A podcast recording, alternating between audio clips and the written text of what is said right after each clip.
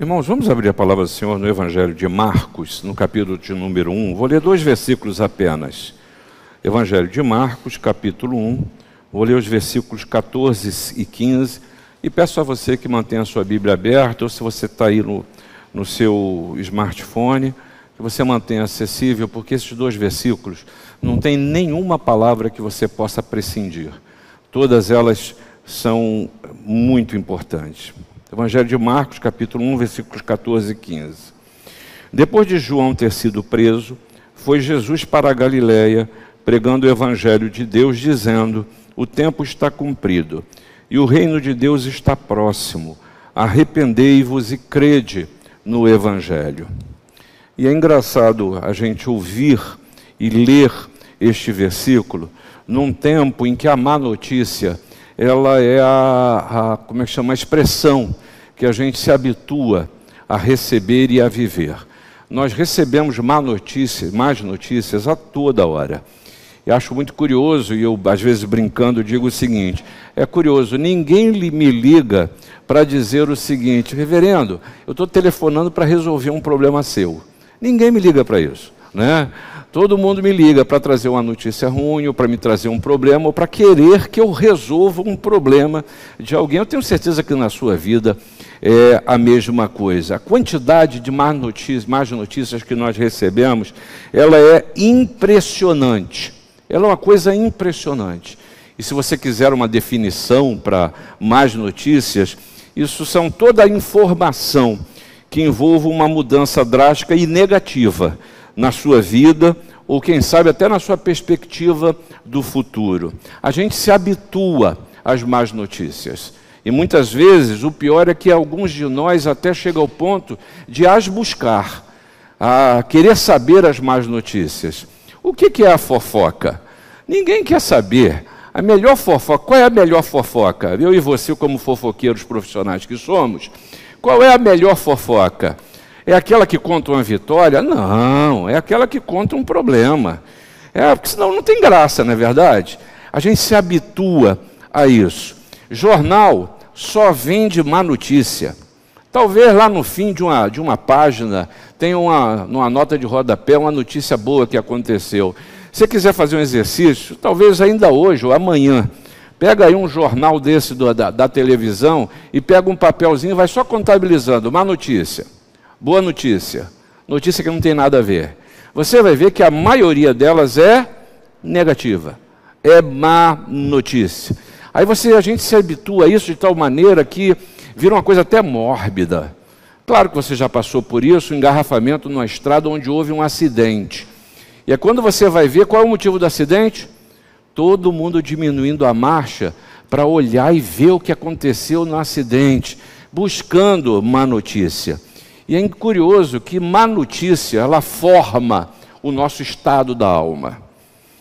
Gera em mim em você até desconfiança nas intenções, nas razões, nos porquês da vida, porque a gente espera mais notícias.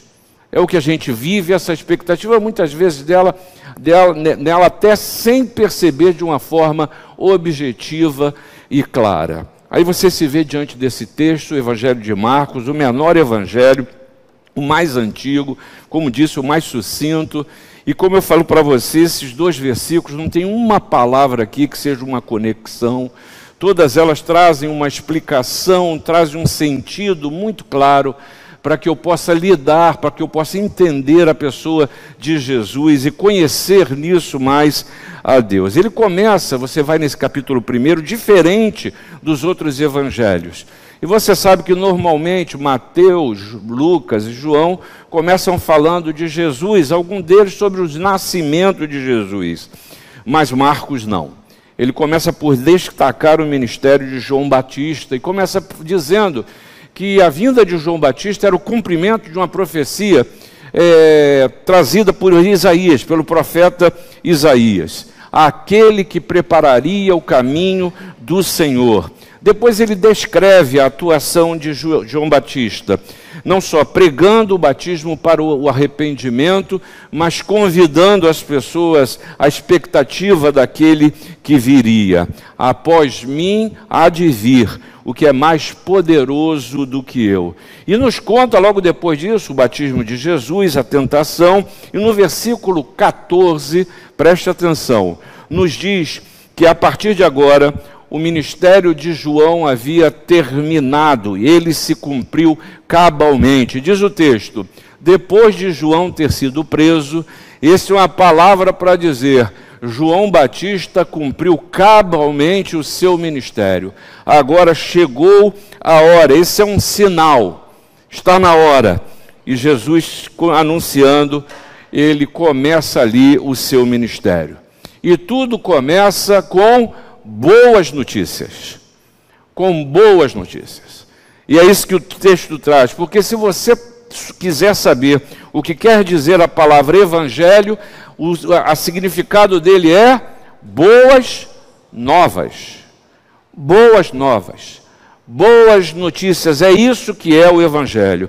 E Jesus passa a pregar o Evangelho, diz o texto, e o desejo nessa manhã é que as boas novas pregadas por, por Jesus sejam recebidas por você, sejam entendidas por você, sejam vividas por você.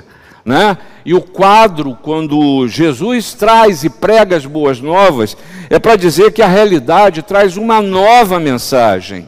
Entender que o Evangelho é boa nova é muito mais do que achar que é história, que é romance, que é mensagem de inspiração, é mais do que isso.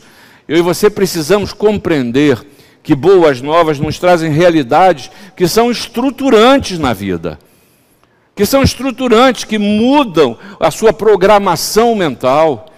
Que a ideia da má notícia, do acabado, ela se esvai, ela precisa sair, porque o Senhor tem algo novo para que você possa mudar a sua cosmovisão, a sua visão de vida, sabe?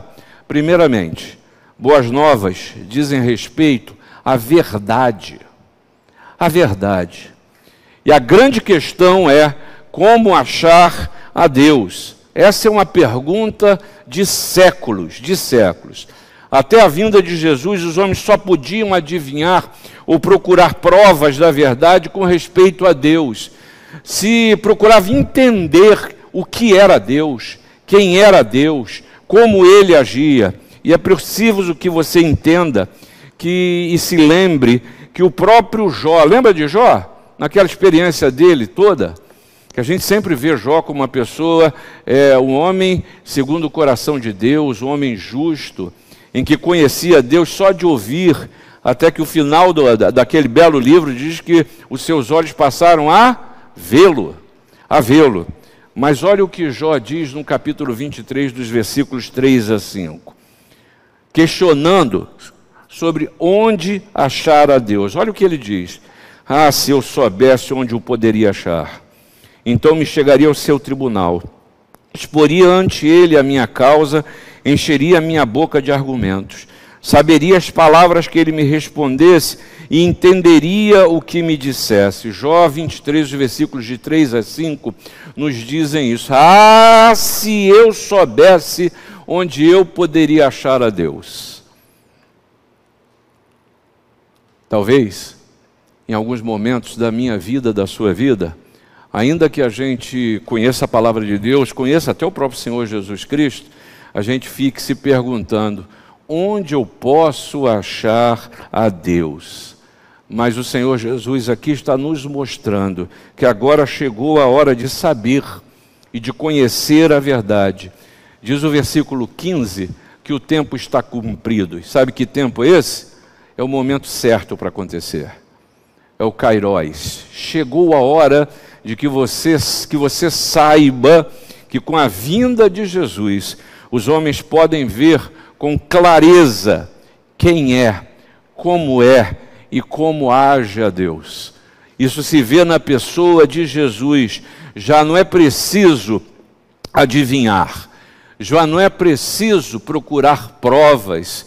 O Jesus é o Emanuel, é o Deus conosco é aquele que veio ao seu encontro, que vem ao seu encontro. É aquele que está presente. É aquele que é ontem, hoje o será para sempre. Eis que estou convosco todos os dias da sua vida. a resposta foi dada. Ele é presente. Boas novas dizem respeito à verdade, mas boas novas também dizem respeito à esperança. E Paulo, ele com uma humanidade tão grande, Paulo é tão humano. Ele, ele fala do que, do que sente, mas fala do que ele percebe na vida, na história daqueles com os quais ele está lidando. E ele percebe a, fundal, a fundamental importância que, se é que permaneceis na fé, alicerçados e firmes, não vos deixando afastar da esperança do Evangelho que ouvistes e que foi pregado a toda criatura debaixo do céu, e do qual eu, Paulo, me tornei ministro, a conhecer a verdade da presença do Senhor Jesus, precisa nos trazer também é a boa nova, a linda nova, de manter a esperança. Porque boa nova é isso. Espera em Deus, disse o salmista. Acalme seu coração. Tranquilize a sua alma.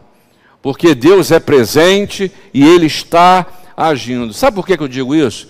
Porque o pessimismo existencial sempre fez parte da história do homem. É muito fácil a gente ser tomado ou sermos tomados por um olhar negativo da vida de que não vai dar certo, de que não tem jeito, de que é sempre assim, eu não consigo, não é possível, não pode ser, ou até gente que cansou de esperar, gente que não tem mais expectativa nenhuma, não só para a sua realidade, mas também para os seus.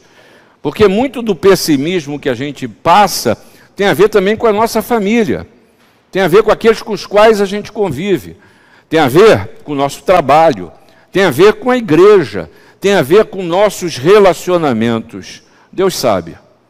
Deus sabe que o pecado turva a visão de uma maneira que o entendimento de tal turma a visão e o entendimento de tal forma que nós não conseguimos enxergar além da escuridão.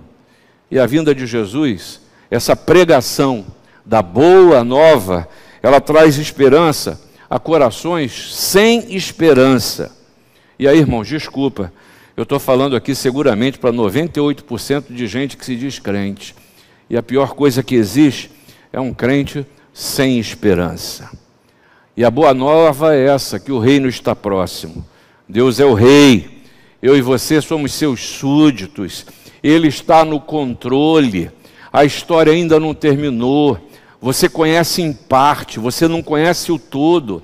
Até na sua descrença, na sua falta de fé, quem sabe por não ver a concretude da presença de Deus, é porque você ainda não recebeu esta boa nova de que Ele é presente. É porque ainda você não se permitiu mudar os seus óculos da existência e passar a ter um olhar de esperança, de que é possível, porque para Deus não haverá impossíveis em todas as suas promessas. Mas há um terceiro sentido também de boa nova, boas novas que eu e você precisamos resgatar. É verdade? É. É esperança? É. Mas boas novas também dizem respeito à paz. Curioso pensar que o pior castigo de ser humano é ter uma personalidade dividida.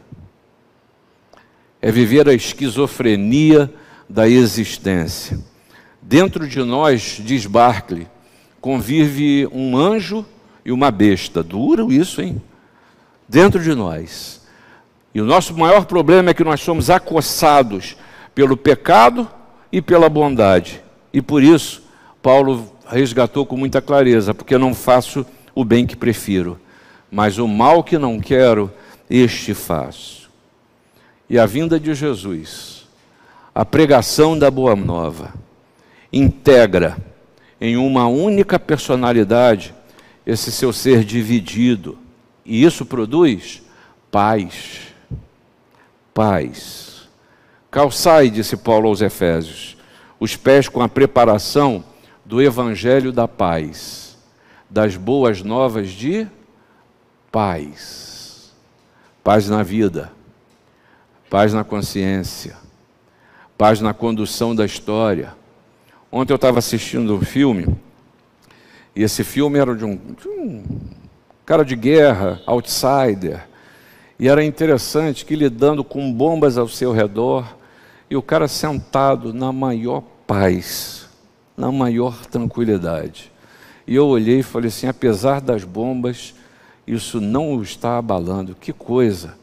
Porque não podem ser as circunstâncias da vida que determinam e que possam determinar a condução da sua história. Porque se fosse assim, eu e você seríamos os piores dos mortais. Porque as más notícias, elas estão aí presentes o tempo inteiro.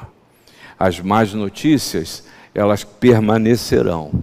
As bombas continuarão a estourar, mas a presença de Jesus ela traz paz. Nosso Deus é Deus de paz. Nós somos tentados muitas vezes a pensar mais em um Deus de ameaças do que num Deus de promessas. A gente precisa parar para pensar um pouco nisso, num tempo em que só se fala de um Deus que é guerreiro, num Deus dos exércitos, no Senhor da guerra, num Deus que mata, de uma ideologia que sequestrou o Evangelho, a palavra de Deus, para encontrar nela justificativas não só para a guerra, mas para matar, para destruir e até para se tornar reduto de traficantes de droga. E existe hoje, em diversas localidades, talvez você tenha ouvido falar, tem um livro muito interessante chamado A Fé e o, e o Fuzil, que, que nos fala sobre isso. Lugares traficantes que é conhecido inclusive como, por exemplo, o Complexo de Israel. Em que se chega ali, o que, que se faz? Ah, não, vamos expulsar e vamos matar os candomblecistas, vamos tirar, os, vamos tirar daqui os adoradores do diabo. Tudo isso no suposto nome de Deus. Nosso Deus não é Deus de guerra, é Deus de paz. É um Deus revelado em Jesus que diz: A minha paz vos dou, não como o mundo a dá. A paz do, do, do mundo, quando muito, pode ser chamado paz de rio. Você sabe o que é paz de rio? Eu já te contei essa história. Eu estava com Milad na Amazônia. Aí nós fomos visitar aquelas, aquelas comunidades ribeirinhas. Parávamos para lá, pregávamos o evangelho, fazíamos ação social e voltávamos. E eu tinha um grande sonho, que era ir até a. Como é que chama aquele negócio? O encontro das águas. E fui com um barqueiro, o pessoal foi, um calor infernal. Aquele rio lisinho, mas lisinho mesmo, né? Eu olhei e falei, eu, eu posso pular aqui? Posso nadar aqui? O barqueiro falou, pode. Eu tibum dentro da água. Não deu dez minutos, aparece uma, uma embarcação da guarda costeira falando as piores palavras, não vou repetir aqui para vocês, né? Umas palavras diferentes, assim, né? Me xingou de tudo, você pode. Me mandou subir imediatamente. E aí o cara me esculachou ali, dizendo: Ó, oh, você não aquilo é proibido nadar, porque aqui você corre risco de vida. Porque você está olhando, primeiro, que está assim lisinho em cima, mas por baixo tem as correntes. E elas te puxam para baixo e não tem jeito. Isso é paz de rio. Que você olha por cima, está tudo certinho, mas por baixo tem as correntes. E ele falou mais lá, tinha tal do, de um boto que mata ali, e um outro esse outro bichinho deixa para lá, né? Esse outro peixinho não vamos mexer com ele não. Então, a paz de rio. O mundo, quando muito, te oferece paz de rio, que você olha assim, é, dá para ir por aqui. É, mas você sabe, não sabe o que lhe espera. A paz que o Senhor te oferece, a paz que Jesus te traz, é uma paz que é permanente a gente se abala pelas questões. Não vou dizer para você que é uma paz que ela nunca se vai. Não.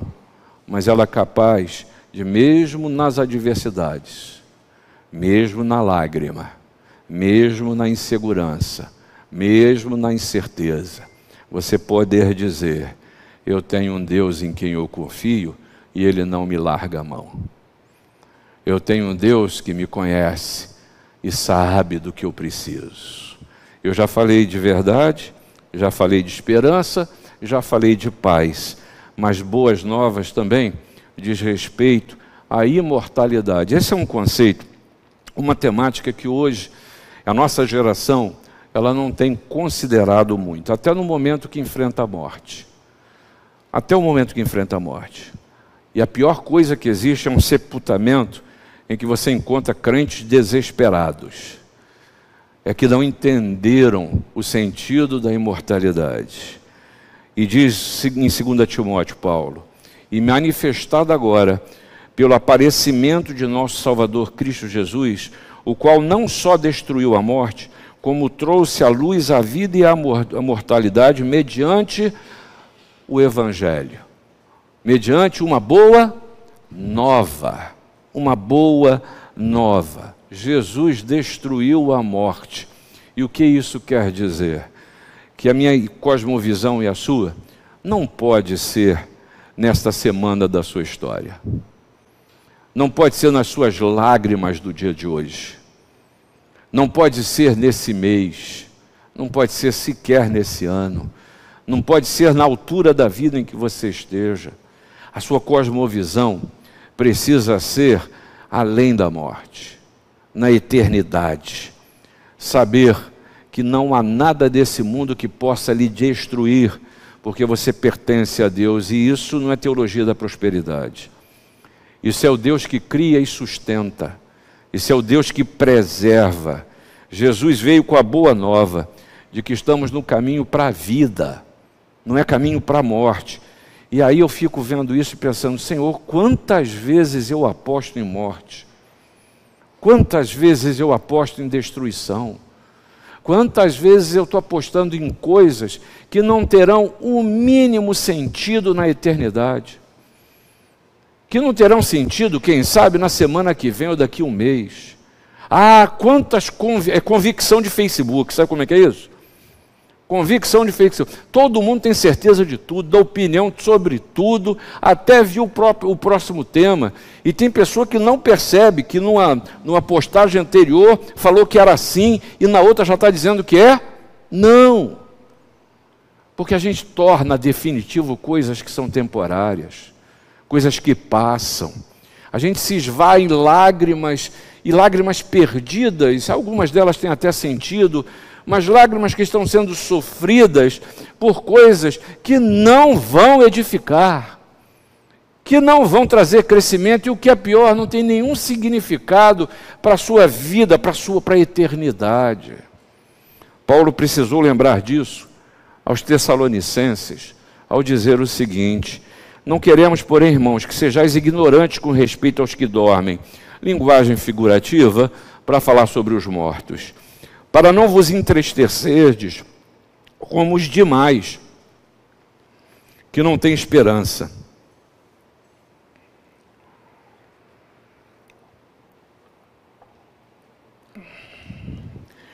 Pois se cremos que Jesus morreu e ressuscitou, assim também Deus, mediante Jesus, trará em sua companhia os que dormem, os mortos, aqueles que agora nós perdemos entes queridos mas a coisa não acabou.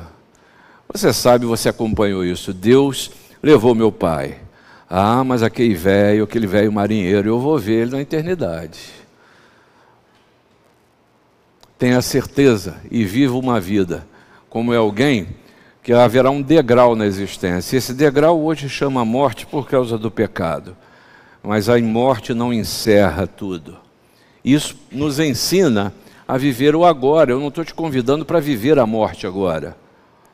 Estou te convidando a viver é vida, não uma vida de morte, não uma morte em vida, mas que você tenha vida e vida em abundância. Abundância. Isso tem que mudar a programação.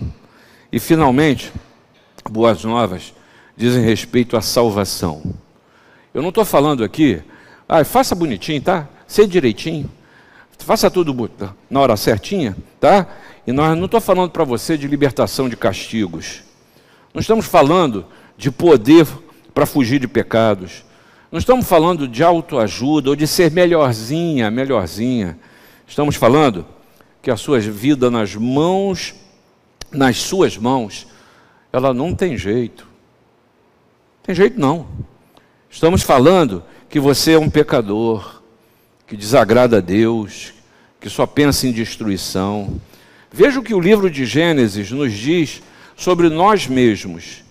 Viu o Senhor que a maldade do homem se havia multiplicado na terra e que era continuamente mal todo o desígnio de seu coração. Desculpa, não sei, mas eu me fazendo uma autocrítica, eu me vejo nesse versículo. Se a gente não tomar cuidado, o desígnio do coração, ele é mal. A boa nova é que Jesus nos libertou desse mal e nos deu poder para viver vitoriosamente a vida e derrotar o pecado. Ah, eu não tenho força, conversa fiada, entrega o teu caminho ao Senhor, confia nele e o mais ele fará. Ah, eu não consigo. Vinde a mim todos vós que estáis cansados e sobrecarregados, e eu vos aliviarei, disse Jesus. A boa nova aqui, e o texto termina aqui no versículo 15, dizendo, chamando a você, sabe para quê? Para metanoia para olhar para dentro, arrependa-se, creia, acredite na boa nova, acredite na verdade, acredite que há esperança, acreia que há paz, que a imortalidade lhe leva a olhar para além dessa existência, mas acima de tudo, que há salvação. Esse ano é um novo tempo. Esse ano é um tempo em que Jesus lhe convida a viver intensamente essas verdades, a se apropriar do Evangelho, a viver uma nova vida consequente das boas novas que Jesus lhe trouxe. Ah, irmão, está na hora de lembrar, está na hora de aprender, mas está na hora de viver essas verdades. Ou você vai viver, ou vai ser um ano, melhor dizendo, que vai ser mais do mesmo. Acreditando que só porque virou do dia 31 para o dia 1 vai ser diferente. Se você é a mesma pessoa. Nós estamos estudando na escola dominical um livro que fala em suma sobre a produtividade. E ele fala uma coisa muito interessante num capítulo que vocês vão ver é, mais para frente. Ele diz o seguinte: a motivação ela dá o pontapé inicial. E você pode até, ao estar ouvindo o que você está ouvindo aqui, se sentir motivado a um pontapé inicial de viver as boas novas. Mas o hábito é o que lhe faz prosperar. É a mudança de hábito. Motivação é o que essa palavra pode lhe trazer e morrer assim que esse culto acabar. Ou quem sabe, assim que eu parar de falar a sua motivação pode ir embora, mas mudança de alma, mudança de hábito é o que produz a transformação. A reação à boa nova, e eu termino aqui, produz mudança de hábito. E sabe como é que o nome disso na Bíblia? Novo nascimento. Se permita nascer de novo. As misericórdias do Senhor se renovam a cada nasce de novo. Todo dia o sol se põe, a noite vem. O choro pode durar uma noite, mas a alegria vem. Novo nascimento. Começa de novo. E esse é o convite que a palavra faz para você. Que você receba as boas novas, não de um ano novo, mas as boas novas que Jesus lhe, traz. Que Deus os abençoe.